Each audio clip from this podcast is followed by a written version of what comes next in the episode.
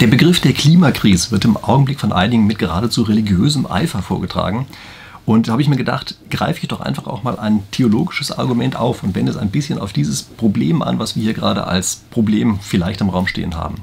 Also das, worauf ich hier hinaus möchte, ist die sogenannte Pascalsche Wette. Geht zurück auf den Philosophen und Mathematiker Blaise Pascal.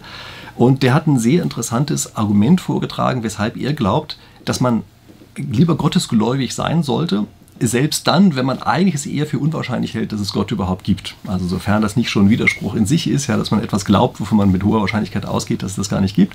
Aber wie gesagt, gucken wir uns das Argument gleich mal an. Es ist in seinem Kern ein spieltheoretisches Argument. Ähm, Blaise Pascal hat zu einer Zeit gelebt, da gab es den Begriff Spieltheorie noch gar nicht. Also die Entscheidungstheorie ist damals zu der Zeit ungefähr schon so gerade entstanden. Also einige Elemente davon waren ihm bereits bekannt, aber die Spieltheorie in der Form war ihm noch nicht bekannt. Nichtsdestotrotz ist das Argument, was er hier vorträgt, Mathematiker, der er nun mal war, ähm, ein im Kern spieltheoretisches. Und nur für den Fall, dass Sie solche Sachen generell spannend finden, also ich mache hier auf meinem Kanal regelmäßig spieltheoretische Analysen, jede Woche eine. Und wenn Sie das interessiert, dann also gerne meinen Kanal abonnieren. Und jetzt steigen wir mal direkt ein, indem wir uns dieses Argument von dem Pascal, die sogenannte Pascalsche Wette, ein bisschen genauer ansehen. Und zwar ist das folgendermaßen. Ähm, Pascal sagt also, es gibt zwei verschiedene Strategien, wie wir heute sagen würden, ja, nämlich einmal ungläubig zu sein und zum anderen gläubig zu sein. Gemeint ist natürlich der christliche Glaube, klar. Und äh, dann ist erstmal, stellen wir uns mal vor, es gibt eine Welt, in der es keinen Gott gibt. Also wir wissen als diejenigen, die jetzt in dieser Modellwelt hier leben, es gibt gar keinen Gott und wir vergleichen diese beiden Strategien miteinander, eben entweder gläubig zu sein oder ungläubig zu sein. Und wenig überraschend kommt dann raus, dass diese beiden Sachen einfach keinen Einfluss auf unser Ergebnis haben. Ja, wir normieren das hier einfach auf den Zahlenwert 0 die Zahlenwerte, die dort stehen, sind immer Nutzenwerte. Das heißt also, je höher das ist, was wir dort bekommen als Nutzenauszahlung, desto besser finden wir eine solche Situation. Ja, und hier normieren wir das eben einfach so, dass wir in beiden Fällen, egal ob gläubig oder ungläubig, null bekommen. Und es ist ja auch nicht weiter erstaunlich, äh, dass wir da das Gleiche bekommen, denn das ist ja per Definition im Augenblick eine Welt, in der es gar keinen Gott gibt. Aber das ist natürlich nicht die einzige Welt, in der man leben kann, sondern es könnte auch eine Welt geben, so Blaise Pascal, ja, äh, in der ein Gott existiert. Und nicht irgendeiner, sondern eben der Gott, an den wir jetzt gerade glauben, der christliche Gott. Und stellen wir uns mal vor, wir sind gläubig, das ist das, was in der unteren Zeile hier drin ist. Ähm, dann ist es so, wenn der Gott existiert und wir glauben an ihn, dann findet er das gut und wir haben also mal mindestens nach unserem Tod, landen wir irgendwie im Paradies oder in einem guten Zustand oder so etwas und das ist also ein guter Zustand, ja, den kennzeichnen wir hier mal mit plus 1. Jetzt stellen wir uns aber vor, wir wären unser Leben lang ungläubig gewesen, dann erwartet uns ewige Verdammnis. Und das sieht dann nicht gut aus, denn dann kriegen wir eine Auszahlung von minus 1000.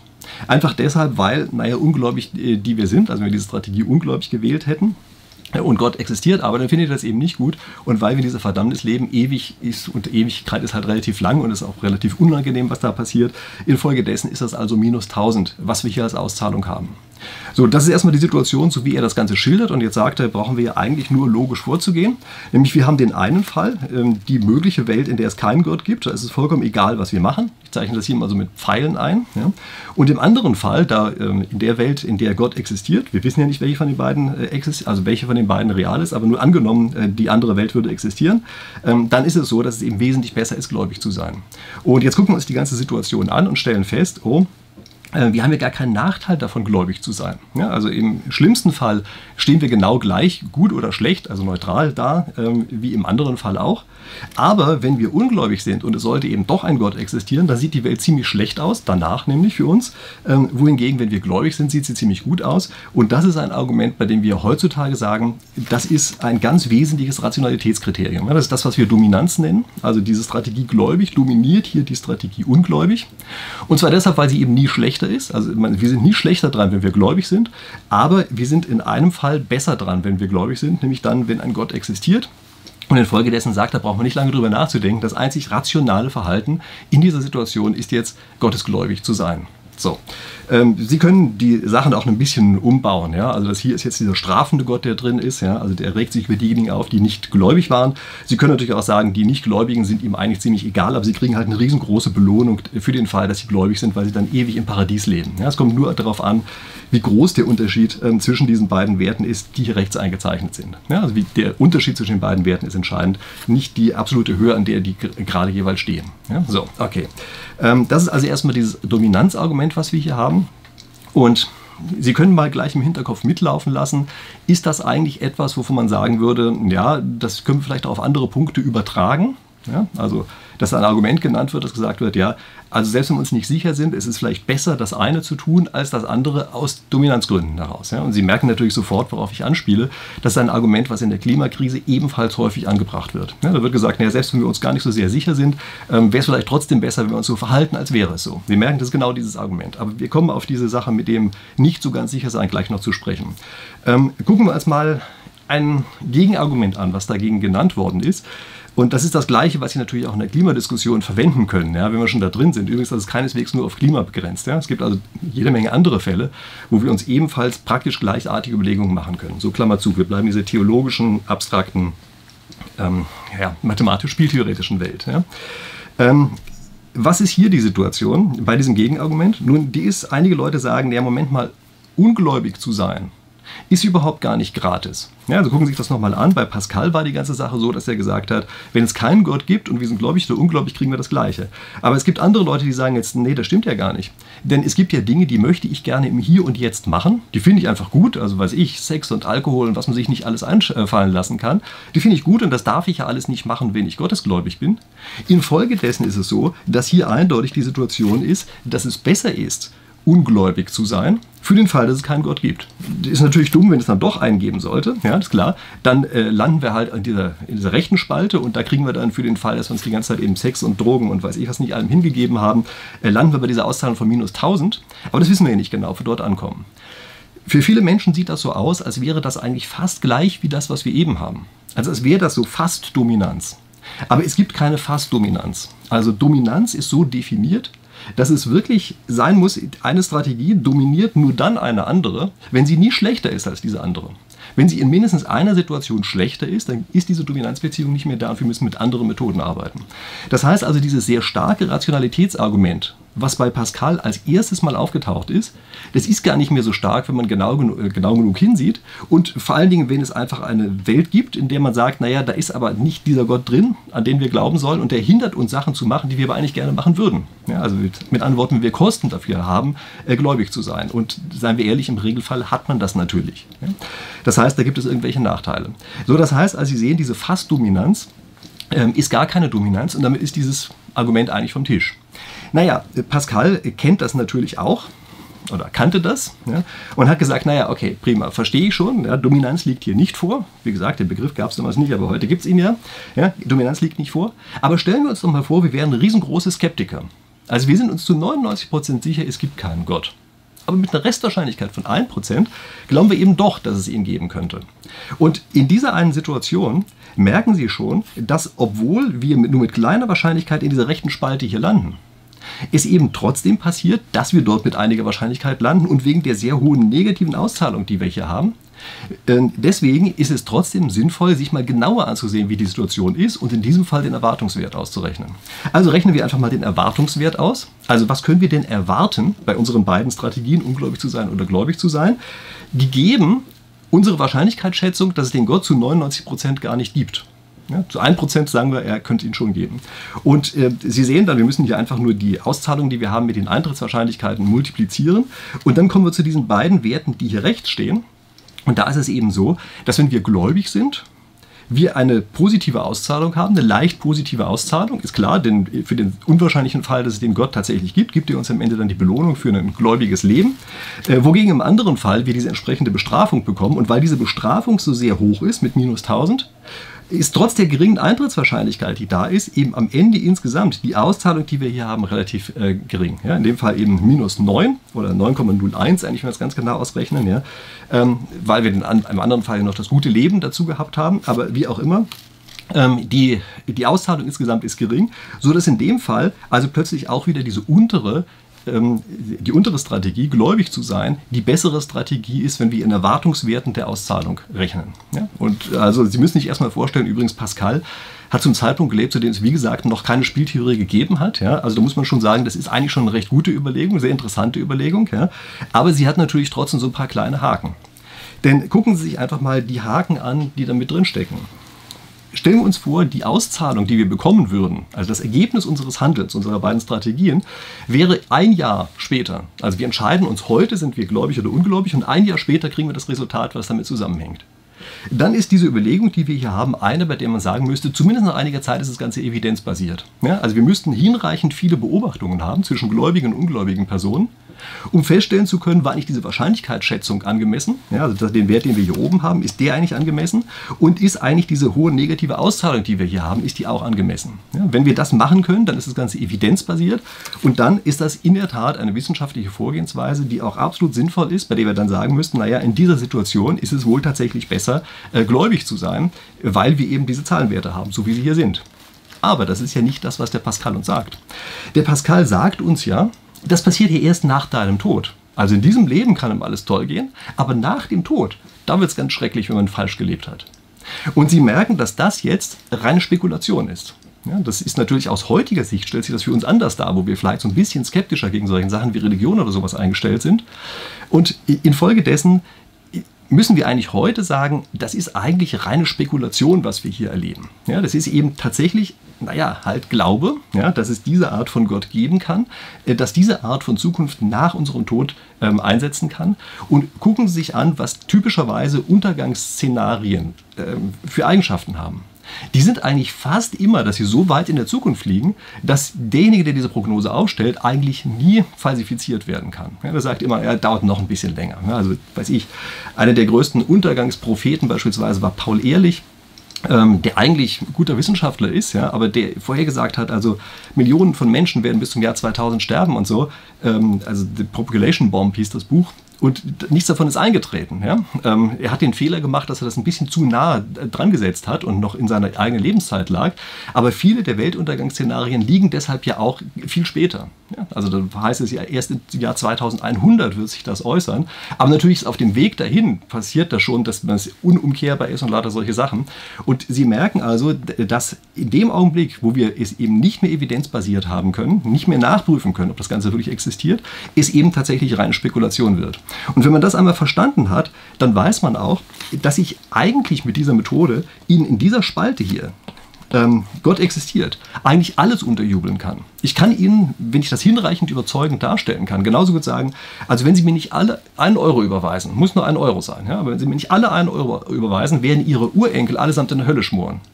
Und äh, in dem Augenblick, wo Sie mir das glauben, ist es natürlich sinnvoll, nach dieser Argumentation sich dann daran auszurichten, aber ich kann ja irgendwas erfinden. Ja, also es, kann, es braucht überhaupt keinerlei evidenzbasierte Basis zu haben, sondern es ist eben so, dass ich hier völlig frei mir irgendwelche Sachen ausdenken kann und wenn es nur genügend stark in den gesellschaftlichen Konsens hineinwächst, dann auf einmal wird es nach diesem Argument hier zu einem echten Argument, obwohl es reine Spekulation bleibt. Ja? Und äh, diese Idee, dass ein Gott, also unser christlicher Gott, genau in der Interpretation von vor ein paar hundert Jahren, dass, die, äh, dass der existiert, das war natürlich etwas sehr Spezifisches für diese Zeit und ich bin mir sehr sicher, dass unsere heutige Vorstellung von Gott eine komplett andere ist. Und ich möchte übrigens nicht, dass Sie mich hier falsch einordnen. Ja, ich möchte nicht, dass Sie mich einordnen als Atheisten oder so etwas. Das bin ich nämlich nicht. Ähm, ich möchte aber, dass Sie sich klar darüber sind, dass eben diese Vorstellung von Gott sich natürlich stark geändert hat und dass für uns heute eine andere Dimension hat, auch eine andere Art von, von Gottesglaube, die wir heute haben, als man sie wahrscheinlich zu Zeiten von Pascal gehabt hat. Gucken wir uns aber nochmal ein anderes Argument an, das halte ich fast für das Wichtigere. Stellen Sie sich mal vor, wir haben also diese Argumentation von dem Pascal und es existiert tatsächlich ein Gott. Aber es ist nicht der, an den er geglaubt hat, sondern es ist ein ganz anderer.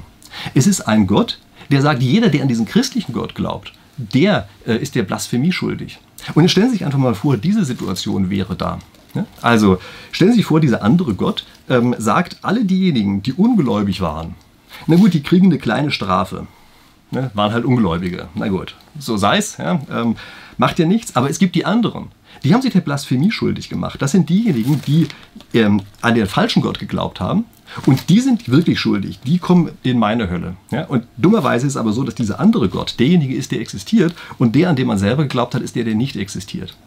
Und wenn Sie jetzt das Gefühl haben, das ist ja ein völlig abgefahrenes Argument, was der hier gerade äh, bringt, ja, das ist es natürlich nicht wirklich. Denn die Situation, dass wir die Zukunft nicht genau vorhersagen können, ist selbstverständlich eine, die sehr oft eintritt. Also wir haben wir wissen gar nicht genau, wie die Auswirkungen sein werden von etwas. Oder wir sehen beispielsweise nur auf einen bestimmten Vorteil, der genau unserer Idee entspricht, der genau unserer Gottesvorstellung im übertragenen Sinn in diesem einen Augenblick äh, entsteh, äh, entspricht. Und wir sehen eben nicht mehr die ganzen anderen Möglichkeiten, die passieren können. Also ich sage Ihnen mal ein paar mögliche negative Auswirkungen, die von so einem falschen Glauben, von Sätzen aus falschem Pferd entstehen können. Wir haben bei Corona ausschließlich auf die Zahl der durch Corona Verstorbenen gesehen. Und selbst da haben wir noch ein paar, sagen wir mal, Erhebungsprobleme gehabt. Ja, aber die möchte ich jetzt gar nicht weiter problematisieren. Sondern wir haben also nur auf die Zahl der durch Corona verstorbenen Personen geguckt. Wir haben nicht darauf geguckt, wie viele Leute dadurch sterben, dass wir Maßnahmen gegen Corona ergreifen. Wir haben nicht darauf geguckt, um wie viel sich die Lebensqualität von einzelnen Leuten verschlechtert hat, in deren Leben wir jetzt verlängert haben. Also wir tun so, als hätten wir nur diese eine Größe äh, zu maximieren brauchen und als gäbe es die ganzen anderen Größen gar nicht. Das ist genau der Fehler, den der Pascal hier gemacht hat, indem er sagt, es, es kann nur, wenn es irgendeinen Gott gibt, kann es nur den christlichen Gott geben, keinen anderen. Das ist ein gedanklicher Fehler und es ist erstaunlich, dass Philosophen und Mathematiker wie Pascal letztlich so etwas passiert. Aber das ist für meine Begriffe eine völlig menschliche Art der, der Modellierung, die wir hier gerade erleben, weil man natürlich immer aus seiner Zeit heraus modelliert. Und für ihn war es praktisch denkunmöglich, dass es noch einen anderen Gott geben könnte als eben genau diesen christlichen Gott. Das war also diese Alternative, die wir hier rechts haben. Ein anderer Gott, der uns als Blasphemiker, wenn das das richtige Wort ist, äh, ansieht, wenn wir an den falschen Gott geglaubt haben. Das stand bei ihm überhaupt gar nicht auf dem Radar. Aber das kann natürlich sein. Es gibt immer diese anderen Götter, naja, anderen Umweltzustände, wie wir heute sagen würden, ja, in denen eine bestimmte Maßnahme plötzlich besonders schlecht ist. Und oft ist es so, dass wir zwanghaft nur auf eine genaue Größe gucken. Gucken Sie sich auch beispielsweise mal an, wenn heutzutage Flieger, Fliegerbomben entschärft werden, was ja immer noch passiert, ja, ähm, dann ist es ja auch so, wie, wie groß muss eigentlich das Gebiet sein, was man räumt? Und wir tun letztlich so, als müssten wir nur, nur die eine Größe maximieren, dass unter gar keinen Umständen auch nur ganz entfernt irgendein Mensch zu Schaden kommen könnte. Und egal wie klein die Wahrscheinlichkeit ist. Und gucken überhaupt nicht mehr darauf, wie groß die Kosten genau dieser Maßnahme sind. Und auch hier möchte ich nicht falsch verstanden werden. Ich sage nicht, wir sollen jetzt einfach die Leute, äh, die Leute besonderen Risiken aussetzen. Aber wir müssen da einfach abwägen, wie hoch solche Risiken sind. Und wenn die Risiken plötzlich das normale Lebensrisiko bei weitem unterschreiten und wir trotzdem plötzlich irgendwelche Sicherheitsmaßnahmen ergreifen, dann ist es eben genauso wie hier in einer solchen Situation, dass wir gewissermaßen nur für den einen Gott maximieren und eben nicht für einen anderen. Und auch bei, bei dem Wort Klimakatastrophe. Wir müssen uns klar darüber sein, dass auch da die beiden Strategien, die wir haben, jeweils mit Vor- und mit Nachteilen verbunden sind. Also wir tun im Augenblick so, als wüssten wir ganz genau, wie viele Leute durch CO2 sterben. Nehmen wir mal ruhig an, wir wüssten das. Wie viele sterben eigentlich dadurch, dass wir kein CO2 mehr in die Atmosphäre pulvern? Und das sind Dinge, über die man sich auch Gedanken machen muss. Also stellen Sie sich einfach mal vor, wir haben beispielsweise nicht mehr die Möglichkeiten, für genügend Nahrungsmittel zu sorgen. Dann kann es passieren, dass auf einmal Millionen von Leuten sterben, nur deshalb, weil wir sagen, ja, wir wollen mit aller Gewalt weniger CO2 in die Atmosphäre pumpen. Und das ist ein Problem. Also das sind Sachen, die man gegeneinander abwägen muss. Und man kann sich jetzt nicht einfach hinstellen und sagen, aber nur der eine Gott, der CO2-Gott, das ist der wirklich entscheidende und alle anderen zählen überhaupt gar nicht, wenn auf die Art und Weise eben plötzlich tatsächlich einfach real Menschen und zwar in der messbaren Zeit sterben. Ja? Also stellen Sie sich vor, Sie haben einmal das Konzept, dass Sie sagen, ja, aber in 100 Jahren wird die Welt ganz schlimm oder ganz toll, also zum Zeitpunkt, den wir heute gar nicht messen können, aber heute sterben ein paar Millionen Menschen, äh, dann sind das, glaube ich, keine Sachen, die wir einfach so problemlos gegeneinander abwägen können, aufwiegen können. Das ist übrigens genau das, was Mao gemacht hat. Ja, also bei Mao finden Sie ja tatsächlich auch die Situation, dass er wirklich einfach seinen, seinen eigenen Leuten die Nahrungsgrundlage genommen hat. Ja, also weiß ich, hat den Bauern beispielsweise einfach ihre Werkzeuge weggenommen, hat sie nicht mehr das Land bearbeiten lassen auf die vage Vorstellung hin, dass die Welt danach plötzlich eine viel bessere würde. Ja, also so hat er auf einmal gehandelt und es sind dann real Menschen gestorben für eine völlig fiktive Welt in der Zukunft, die auch nie eingetreten ist. Und äh, das ist schon etwas, was ich also für sehr unmenschlich finde, was wir da bei Mao erlebt haben. Und man muss höllisch aufpassen, dass man nicht in diese Falle hineintappt Einfach dadurch, dass man eben genau diese Situation hat, ähm, die, die wir hier gerade auf, auf der Matrix sehen, die ich, bei der ich versucht habe, Blaise Pascal zu, äh, zu interpretieren, dass wir nur an die Möglichkeit eines Gottes denken und die Möglichkeit des anderen Gottes äh, komplett vergessen. Ja? Also, das sind die Überlegungen, die ich hierzu habe. Ähm, ich weiß nicht, ob ich mich jetzt äh, bereits der Blasphemie schuldig gemacht habe bei dieser ganzen Sache. Ja, können Sie mir in die Kommentare mal reinschreiben. Aber wie auch immer, ich möchte hier erstmal kurz zusammenfassen, was ich eigentlich meine, was Verhaltensempfehlungen sind, wie man es denn wirklich machen sollte. Also die erste wichtige Verhaltensempfehlung ist für meine Begriffe, man darf nicht nur auf eine einzige Größe sehen, sondern man muss einfach sehen, dass es unterschiedliche Größen gibt und die auch teilweise im Widerspruch zueinander stehen. Also das heißt, dass wir eine Größe glauben maximieren zu wollen, optimieren zu wollen und damit aber Kosten eingehen an einer anderen Stelle, die mit berücksichtigt werden muss. Und normalerweise ist es so, dass das unterschiedliche Gruppen sind, die das betrifft. Also nehmen Sie beispielsweise mal die Corona-Maßnahmen. Da ist es so, dass die Gruppe, die die Maßnahmen beschlossen hat, gleichzeitig am wenigsten davon betroffen war. Das waren nicht diejenigen, die dadurch weniger Einkommen hatten und so weiter. Die hatten teilweise sogar mehr Einkommen. Die anderen haben die Kosten äh, getragen und durften aber bei dem Interessensausgleich überhaupt gar nicht mitsprechen. So, also das, eine ganz wichtige Maßnahme oder Erkenntnis von dem, worüber wir hier gesprochen haben, ist eben, wir dürfen nicht nur auf eine einzige Größe gucken und wir müssen eben auch die anderen Sachen, die anderen negativen Folgen insgesamt mit einbeziehen. Denken Sie da immer diese Metapher von dem falschen Gott, ja? dass wir plötzlich gedacht haben, geglaubt haben, ein Gott wäre der richtige, in Wahrheit ist es aber ein anderer und das haben wir nur deshalb nicht auf dem Radar gehabt, weil wir eben geglaubt haben. Ja? Und Glauben ist ja gerade diese Besonderheit, die da ist, dass es eben nicht evidenzbasiert. Und dann sind wir beim nächsten, wir müssen versuchen herauszufinden, was ist eigentlich der Unterschied zwischen Fiktion, einer Vorstellung, dass etwas passiert und dem Wissen, was wir wirklich haben. Und jedes Wissen über die Zukunft, was wir haben, ist mit Ungenauigkeit äh, betrachtet oder äh, behaftet. Ja, das heißt also, bei jedem Wissen über die Zukunft müssen wir uns klar darüber sein, dass dieses Wissen eben nicht eindeutig ist, sondern dass da ein Fehlerintervall mit dabei ist. Und je weiter das in der Zukunft liegt, desto größer ist dieses Fehlerintervall, was wir berücksichtigen müssen. Und es wird zu einem religiösen Element, wenn es zu einer Strafe weit nach unserem eigenen Tod wird. Ja, also immer dann, wenn uns einer Angst macht mit einer Strafe weit nach unserem Tod, müssen eigentlich alle Alarmlampen angehen. Man muss sagen, ja, Moment mal, da kann man hier alles erzählen. Denn man kann es ja das ganze Leben lang nicht falsifizieren. Und das ist ein ernsthaftes Argument, ja, also kann man sich auch in verschiedenen Dimensionen darüber unterhalten. Äh, auch da möchte ich sagen, es gibt im Augenblick ja welche, die beispielsweise sagen, ja, aber die Modelle sind doch so eindeutig. Ich möchte Sie daran erinnern, dass wir auch beispielsweise bei Corona Modelle hatten, mathematische Modelle, die vollkommen eindeutig zu sein schienen, aber völliger Quatsch waren. Die sind einfach so nicht eingetreten. Und wenn wir nur an diesen einen Gott, an dieses eine Modell glauben, wirklich glauben, ohne ständig neu zu kalibrieren und das Wissen mit einzubeziehen, was wir haben können, dann glauben wir eben und setzen vielleicht aufs falsche Pferd oder glauben an den falschen Gott. Und damit das nicht so ist, müssen wir alle Informationen, die wir bekommen und hier verwerten, zeitnah bekommen können. Also immer dann, wenn die angeblichen Konsequenzen unseres Handelns so weit in der Zukunft liegen, dass wir sie überhaupt nie überprüfen können, äh, dann würde ich sagen, wird es sehr problematisch, die Leute davon zu überzeugen, sich im Hier und Jetzt danach zu richten. Wir werden einige finden, die das tun, aber der Großteil der Menschheit wird es nicht tun. Und deshalb ist meine Empfehlung in solchen Fällen immer wieder dafür zu sorgen, dass ein zeitnahes Feedback stattfindet, was einen mit der Wir an die Wirklichkeit ankoppelt und da drin Maßnahmen zu ergreifen, die in beiden Fällen einigermaßen sinnvoll sind. Ja, also denken Sie auch da in dieser Dimension, es gibt den richtigen und den falschen Gott und wie gesagt, äh, nicht als Blasphemie missverstehen. Ja, Sie nehmen es als einen abstrakten Umweltzustand, also es gibt den einen oder den anderen Umweltzustand. Und wir wissen nicht genau, welcher eintritt. Und wir müssen jetzt Maßnahmen ergreifen, die in beiden Umweltzuständen einigermaßen vernünftige Ergebnisse bringen. Ja, das ist für meine Begriffe eine der wichtigsten Messages, die man haben kann. Ja, also um nochmal auf unsere Grafik hier zurückgekommen die ich hier zwar noch ähm, ein bisschen vollgemalt hatte, aber wie auch immer. Wir müssen Maßnahmen ergreifen, die nicht einfach nur diese beiden Strategien sind, gläubig oder ungläubig, ähm, wo wir im einen Fall eben ganz schlecht hier unten dastehen und im anderen Fall ganz schlecht da oben bei der Strategie, sondern wir müssen versuchen, eine weitere Strategie zu finden, eine, die hier unten liegt und die in beiden Fällen einigermaßen gut aussieht. Ja, also die sowohl hier als auch hier ähm, uns zu einer positiven Auszahlung äh, führt, so dass wir eben in beiden Fällen nicht, äh, nicht völlig nackt dastehen und plötzlich völlig ja, eben dem Nachteil ausgesetzt sind. Ja? Äh, das ist schwierig, also schwierig diese Balance zu finden, aber es ist für meine Begriffe der beste Weg, den man gehen kann für die echte Welt. Und da muss man eben die ganze Zeit nachjustieren, je nachdem, welche empirischen Daten denn gerade reinfließen. Ja? Aber nicht einfach sich auf eine reine Fiktion und einen Glauben festlegen und dann möglicherweise eben, naja, aus Versehen dem falschen Gott gedient haben, ja? also an den falschen Umweltzustand geglaubt haben.